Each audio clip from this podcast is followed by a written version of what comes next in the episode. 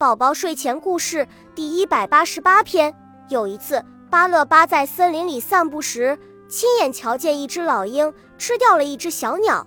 哦，不对，准确的来说是一只鸟妈妈，因为它的鸟窝里还有好几颗鸟蛋。要不是巴乐巴接得准，接得及时，鸟蛋一定就会碎了。巴乐巴望着可怜的鸟蛋，把它们带回了家。没吃过猪肉，还能没见过猪跑吗？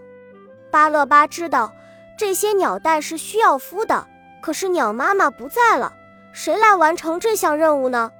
巴乐巴想啊想，想啊想，绞尽了脑汁的想。突然，他想到了一个主意，他轻轻地将自己的屁股挪到了鸟蛋的上头，他准备自己孵蛋。过了几天几夜，终于鸟蛋破壳了。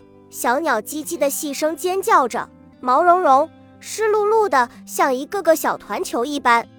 巴乐巴高兴坏了，他刚要捧起小鸟宝宝，只听小鸟宝宝们纷纷叫起来：“妈妈，妈妈，妈妈！”巴乐巴的头上瞬间出现了三条黑线。